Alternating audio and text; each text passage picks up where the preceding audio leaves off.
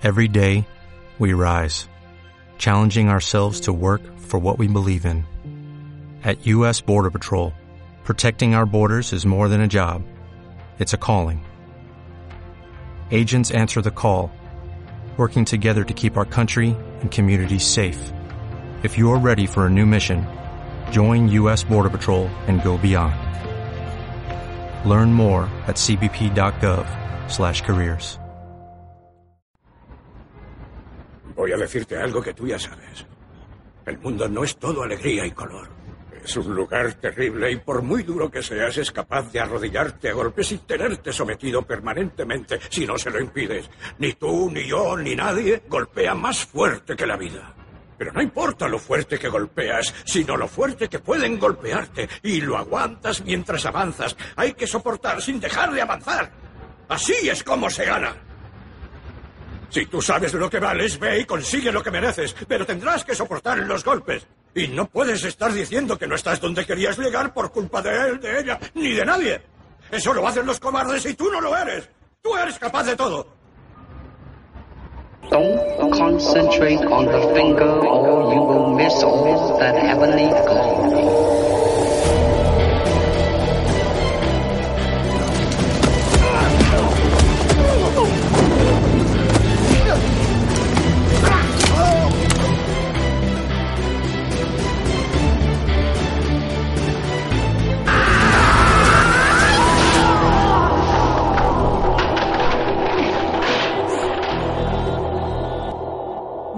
Días a todo el mundo, soy Nacho Serapio, fundador y director de Dragon, y te doy la bienvenida a una edición más de Dragon Magazine, tu programa de artes marciales y deportes de contacto.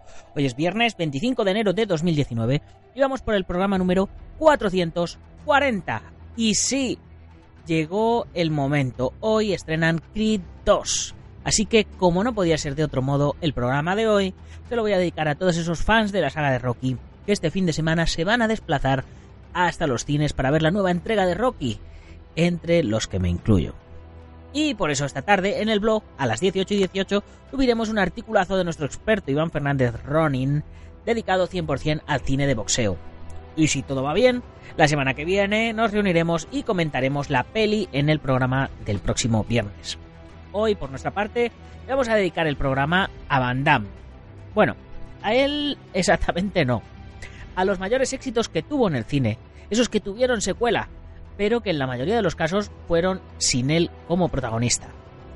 Hoy os vuelvo a recordar también eh, que está ya abierto el plazo de inscripción para la batalla de Toledo 7 que se realizará los días 23 y 24 de febrero en Magán, Toledo, y que podéis inscribiros a través de thebattleoftoletum.com.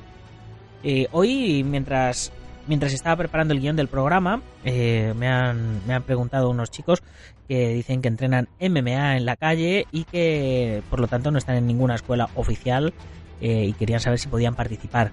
Por supuesto que sí podéis participar. Os metéis en la web, veis la normativa, los requisitos, etcétera, y nada, pagáis vuestra inscripción y adelante. Es lo que tiene un torneo open. Mientras respetéis las normas, todos sois bienvenidos. Y como siempre, antes de empezar, ya sabéis, dragon.es, casi 600 videotutoriales organizados en más de 40 cursos. Ya sabéis que cada semana tenéis 5 nuevas lecciones con teoría, videotutoriales, soporte personalizado, además de contenidos extra como los artículos que subimos en el blog, como el de esta tarde que os comento del cine de boxeo, libros para descargar en PDF, nuestra comunidad privada donde la gente se va conociendo y van quedando y, van pues apoyándose los unos a los otros, etcétera, y por supuesto nuestra revista mensual enviada gratis a vuestro domicilio. Todo lo que necesitas para aprender artes marciales y deportes de contacto o complementar la disciplina que estés practicando en cualquier lugar y a cualquier hora lo encontrarás en dragon.es.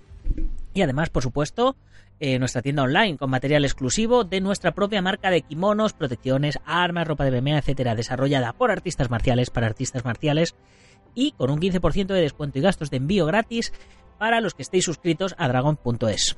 Hoy a las 10 y 10 de la mañana tocaba ya la octava lección del curso de Tonfa tradicional, donde ya vamos por la tercera y cuarta técnica de nuestra kata.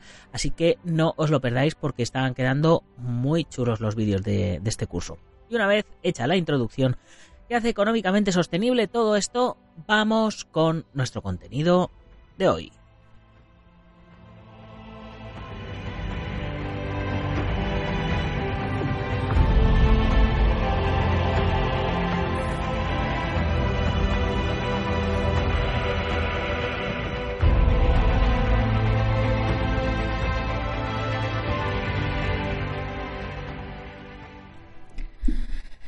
El éxito de Jean-Claude Van Damme provocó que se preparasen secuelas de sus mayores triunfos, pero sin el belga como protagonista. Contacto Sangriento del 88, Kickboxer del 89, Soldado Universal del 92 y Time Cop del 94 han contado con nuevas entregas. Y solo en el caso de Soldado Universal, años después, se consiguió que Jean-Claude Van Damme volviese a aparecer. Pero fue tras el intento de serie de televisión poco después del éxito de la película original. En el caso de Kickboxer, hay varias entregas sin el Músculos de Bruselas y el remake y su segunda parte que sí que han contado con él eh, bien, bien en profundidad. En este programa de hoy vamos a hacer un viaje por estas sagas que han contado con nuevos protagonistas en busca de conseguir dinero fácil, a la vez que en algunos casos se han usado como plataformas de lanzamiento de nuevos actores marciales a la sombra del belga. Actores que tienen un hueco en la historia del cine marcial noventero como gente como Daniel Bernhardt, Jason Scott Lee, Sasha Mitchell o Alan Mousy. Cuando se estrenó Contacto Sangriento en 1988, su éxito inesperado colocó a un joven actor en el centro de atención del cine marcial. Un género desgastado a finales de los 80 y que buscaba y necesitaba un éxito como este, presentando a un nuevo valor. Y eso que su participación en Retroceder Nunca Rendirse Jamás del 86 es de las que se quedan en la memoria del espectador pero el irregular estreno de esta película a nivel internacional no ayudó a que llegase el éxito, por lo que tuvo que esperar dos años más para interpretar a Fran Dax en el clásico que ya conocemos. Se preparó una secuela, de nuevo con Van Damme como protagonista, pero finalmente se canceló al no llegar a un acuerdo económico. Por ello, a pesar del tiempo que pasó hasta esa segunda parte, se buscó a otro actor europeo con una excelente técnica de pierna y una pronunciada elasticidad, y ocho años después se estrenó eh, Blood Sport 2, La mano de hierro, en 1996.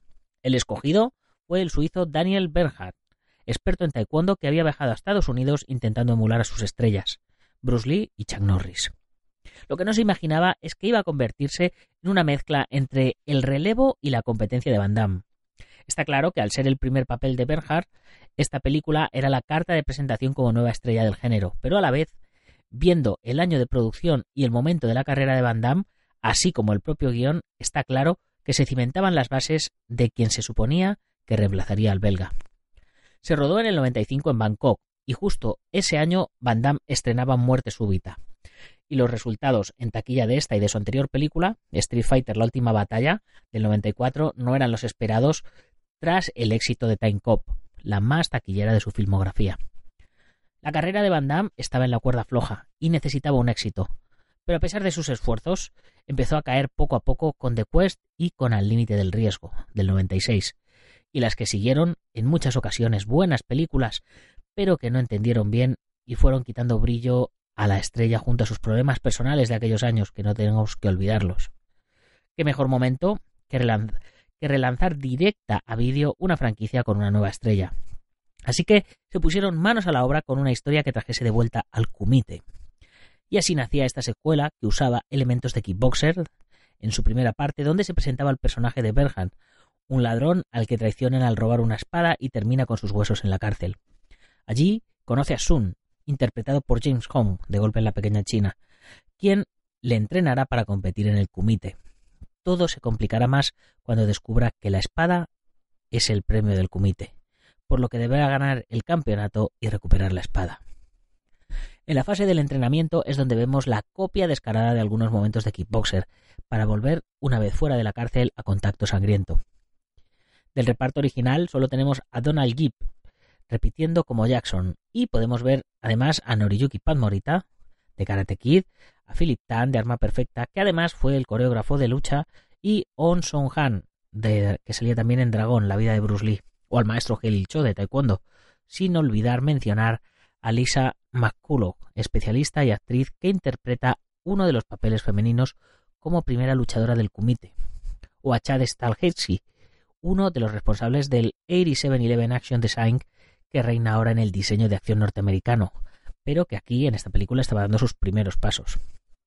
Acompañando hay campeones de diferentes artes marciales en pos de dar cierto realismo al campeonato, destacando a Nicholas Hill, pionero en la lucha en jaula. El resultado es una entretenida película de serie B con buenas coreografías y una historia normalita para pasar el rato. Berhard imitaba sin problemas a Van Damme e incluso la pelea final usa prácticamente el mismo vestuario. Onson Han es el villano, émulo de Bolo Yen en la película original y nunca mejor dicho, ya que igualmente imitaba ciertos momentos eh, que utilizaba mucho el Hércules chino, pero mm, ya sabemos que sin el carisma de este. Bueno, ninguno de los dos, la verdad, lo cual no impide disfrutarla como un buen producto de género con buenas peleas, cumpliendo lo mínimo que se le pide al cine marcial. Por último, nombrar a Kaecha Kampakte, un nombre propio en el mundo de los especialistas tailandeses que participó como stand. La productora, FM Entertainment, vieja conocida dentro de la serie B de la época, no quiso desperdiciar la oportunidad, estrenando al año siguiente una nueva secuela repitiendo con los actores principales. Combate Sangriento de 1996 salía en mayo del 97, directa a vídeo, dispuesta a continuar la saga, pero con otro enfoque más familiar. De esta manera tenemos a Alex Cardo, el personaje de Bernhard, eh, de acompaña con su hijo mientras prepara todo y le va contando sus aventuras tras ganar el kumite. Hong y Morita reaparecen brevemente en favor del gran maestro de taekwondo, Helil Cho, que interpreta al mismo personaje que en la anterior, el juez del kumite, pero que en esta ocasión entrenará a Cardo repitiendo el esquema de kickboxer. Como puedes observar, la explotación de Van Damme llegaba a unir las dos películas para tener un escenario conocido para el espectador buscando enganchar a los mismos fans del belga. No en vano, en estas dos primeras secuelas, las coreografías, que en esta segunda ocasión corrieron por cuenta de Chad Stahelski y Brad Martin, usaban las técnicas más reconocibles de Van Damme, incluyendo su mítico split. Gracias a la fabulosa técnica de pierna de Berhan, podemos disfrutar mucho de las peleas, mejor dirigidas en esta ocasión por Alan McReth, productor y director de la segunda y tercera parte. Como estrella invitada tenemos a John Rhys Davis, de Indiana Jones en busca del arca perdida, y entre los luchadores, de nuevo, algunos nombres conocidos de la industria como Steven Ito, Chad Stahelski, JJ Perry, Marcos Young o Gerald Okamura, aunque en su caso podemos apreciar su contribución en la versión original ya que solo se le oye como juez del comité. El villano de turno es la bestia, interpretado por el enorme Nicholas R. Olson, un actor con una escasa carrera que se truncó en 1997 al fallecer de un ataque al corazón. El nivel general eh, es como el de la segunda parte, más bien, si bien los momentos de la acampada te sacan un poco de la película. La moralina mezclada con el misticismo de saldo oriental la llevan a terrenos demasiado familiares, pensando que en cualquier momento en el camping van a aparecer los tres pequeños ninja. Por supuesto, no ocurre y podemos ver el kumite a gusto. Empalmando combates donde podemos ver a todos los nombrados un poco más arriba luchar y demostrar que su posterior carrera como directores de acción o coreógrafos estaba bien cimentada. Como curiosidad, algunos planos se suprimieron en diversas ediciones, como una de las víctimas de la bestia, en la pelea contra un experto en Limalama y es en este sentido donde se disfruta más de la película, el uso de distintas disciplinas para enriquecer así las coreografías, destacando el Lima Lama, aunque no queda demasiado bien representado, el sambo ruso o la lucha africana. Tuvieron que pasar tres años para una nueva entrega de la saga con Berhan repitiendo como protagonista, pero en un nuevo personaje en Condenado a Matar de 1999, cuyo título original era Bloodsport de Dark Kumite debut como director de Elvis Restaino, actor y diseñador de producción. Rodada en Bulgaria, en los estudios Nuboyana, germen de Millennium Films, heredera directa de la Canon y en una cárcel real búlgara, donde los presos interpretaron a los extras de la película. Nos presentó a Keller Berhard, un policía campeón del kumite, un kumite cada vez menos secreto y sin el componente casi legendario de la primera parte, por cierto, que se infiltrará en una cárcel para ver lo que ocurre con los presos desaparecidos. Sin duda, la peor de la saga, a pesar de las dignas coreografías de Jeff Moldovan, especialista que debutaba en estas labores aquí. El intento de mezclar el cine de torneos con el de cárceles es ya habitual en el cine marcial y las malas lenguas incluso hablan de un intento de copiar Libertad para Morir, del 90 del mismísimo Van Damme. La carrera de Berhan continuó en la serie B con alguna aparición en superproducciones como Matrix Reload de 2003 o John Wick de 2014, Logan de 2017 o Atómica de 2017, en papeles secundarios la mayor parte de las veces. Gracias a esta búsqueda del relevo europeo de Van Damme, Daniel Berhan consiguió destacar momentáneamente en los 90.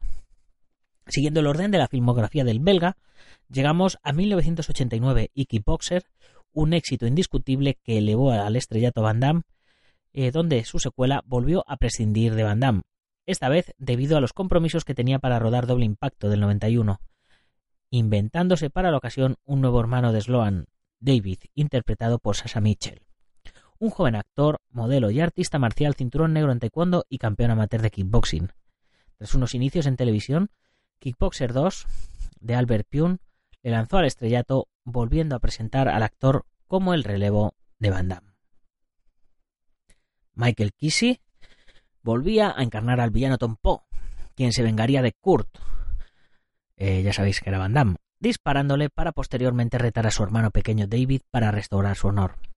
Dennis Chad, de Naked Killer, repetía como el maestro Xian y completaban el reparto actores de la talla de Peter Boyle, del jovencito Frankenstein, Kari Hiroyuki Tagawa, de Mortal Kombat, Matías Juez, de Shadow in Manila, Vincent Clean, de Cyborg o la leyenda del judo Jean Lebel.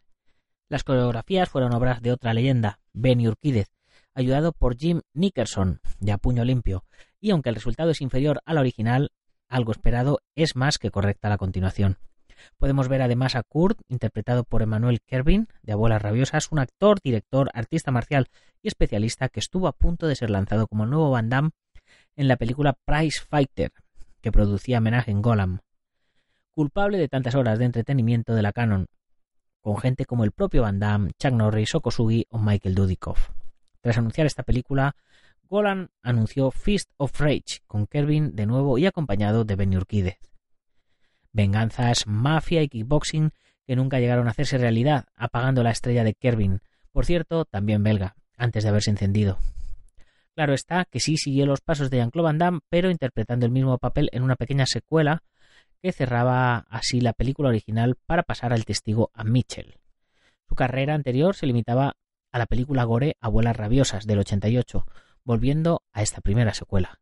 La taquilla, por cierto, no acompañó demasiado, superando apenas el millón de dólares, en contraposición con los casi 15 que recaudó la película original, algo que visto ahora se entiende. Está más cerca de la serie B del cine marcial que de la primera entrega, y aunque Mitchell tiene una buena técnica, está lejos de Van Damme.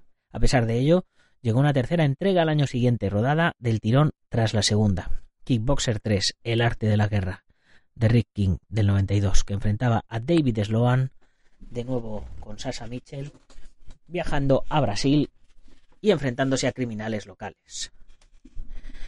Dennis Chan volvía a ser el maestro Xian y cabe destacar al actor local Milton Gonçalves, uno de los mejores actores brasileños de todos los tiempos.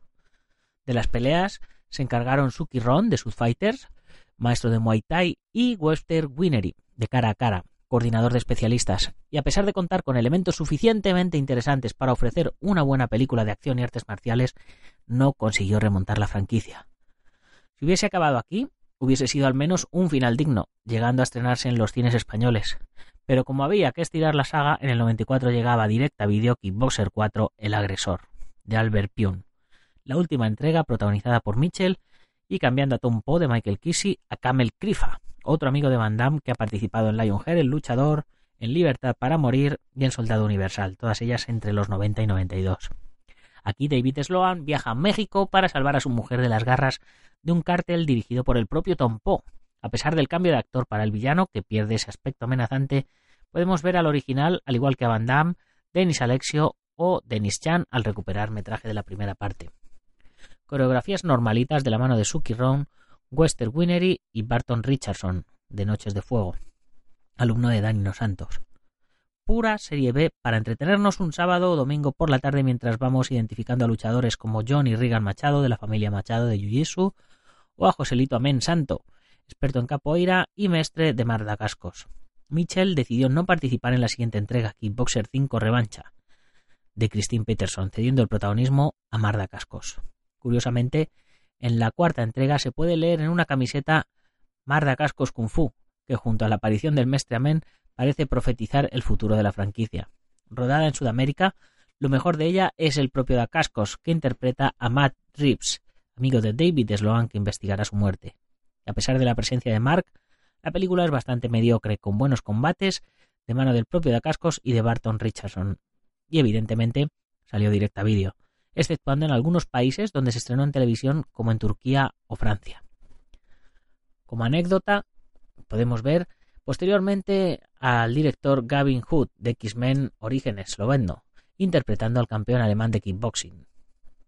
Esta saga acabó aquí con las nuevas entregas y después de muchos rumores, en 2016 apareció una nueva película, pero en vez de continuar se decidió hacer una nueva versión. Tanto el director como el reparto inicial fue cambiado. Por un lado mal, pero por otro bien. El director iba a ser el hongkonés Stephen Fung, de Tai Chi Hero, pero por diversos problemas abandonó el rodaje el fin de semana anterior al comienzo del mismo, siendo sustituido por el actor y director John Stockwell, de Venganza, Into the Blood, que hace un trabajo demasiado normalito. Las malas lenguas o las lenguas más incisivas del periodismo, del periodismo cinematográfico marcial afirman que de la mayor parte del rodaje se encargó un equipo tailandés, correcto y poco más. El protagonista es Alain Mousy, especialista que se lanzaba como la nueva estrella marcial, para interpretar al maestro que enseñará Muay Thai a Kurt Sloan. Se pensó en Tony Ya, de Tai Dragon, pero por un conflicto de agenda declinó la oferta. Y es precisamente el personaje que, personalmente, eh, más cambios ha sufrido para mejor. La presencia del mismísimo Jean-Claude Van Damme interpretando al maestro Durán, pasando el testigo a Mousy de la franquicia, mejora notablemente el resultado final, permitiendo que Van Damme se luzca perfectamente, aportando además su enorme carisma en detrimento de Mousy, que tiene una espectacular técnica de pierna, pero parece que carece del mínimo carisma y empatía con el espectador. No obstante, es muy recomendable ver la película para poder disfrutar de su pericia como luchador. Otro cambio fue el del actor que interpreta a Eric Sloan, el hermano de Kurt, que provocará el leitmotiv de la película. Scott Atkins estuvo negociando el papel, pero a pesar del significado de este remake, no pensaba que fuese un papel para él, un secundario con escasas secuencias de lucha, por lo que terminó en manos del fallecido Darren Shalabi, que salía en Hitman 2, entre otras. El resto del reparto es bastante impresionante, ya que tenemos a Deb Batista de Guardianes de la Galaxia como Tom Poe, que a pesar de su imponente presencia física no llega a convencer como villano. Tenemos a Gina Carano también, a TJ Storm, a George St. Pierre, además de poder ver a gente como Cain Velázquez o Fabricio Verdún. Las coreografías, bastante buenas, corrieron por cuenta de Larren Stovall, apoyado por gente como Jan Frenet en la previsualización de las peleas, además de equipos locales para las escenas arriesgadas.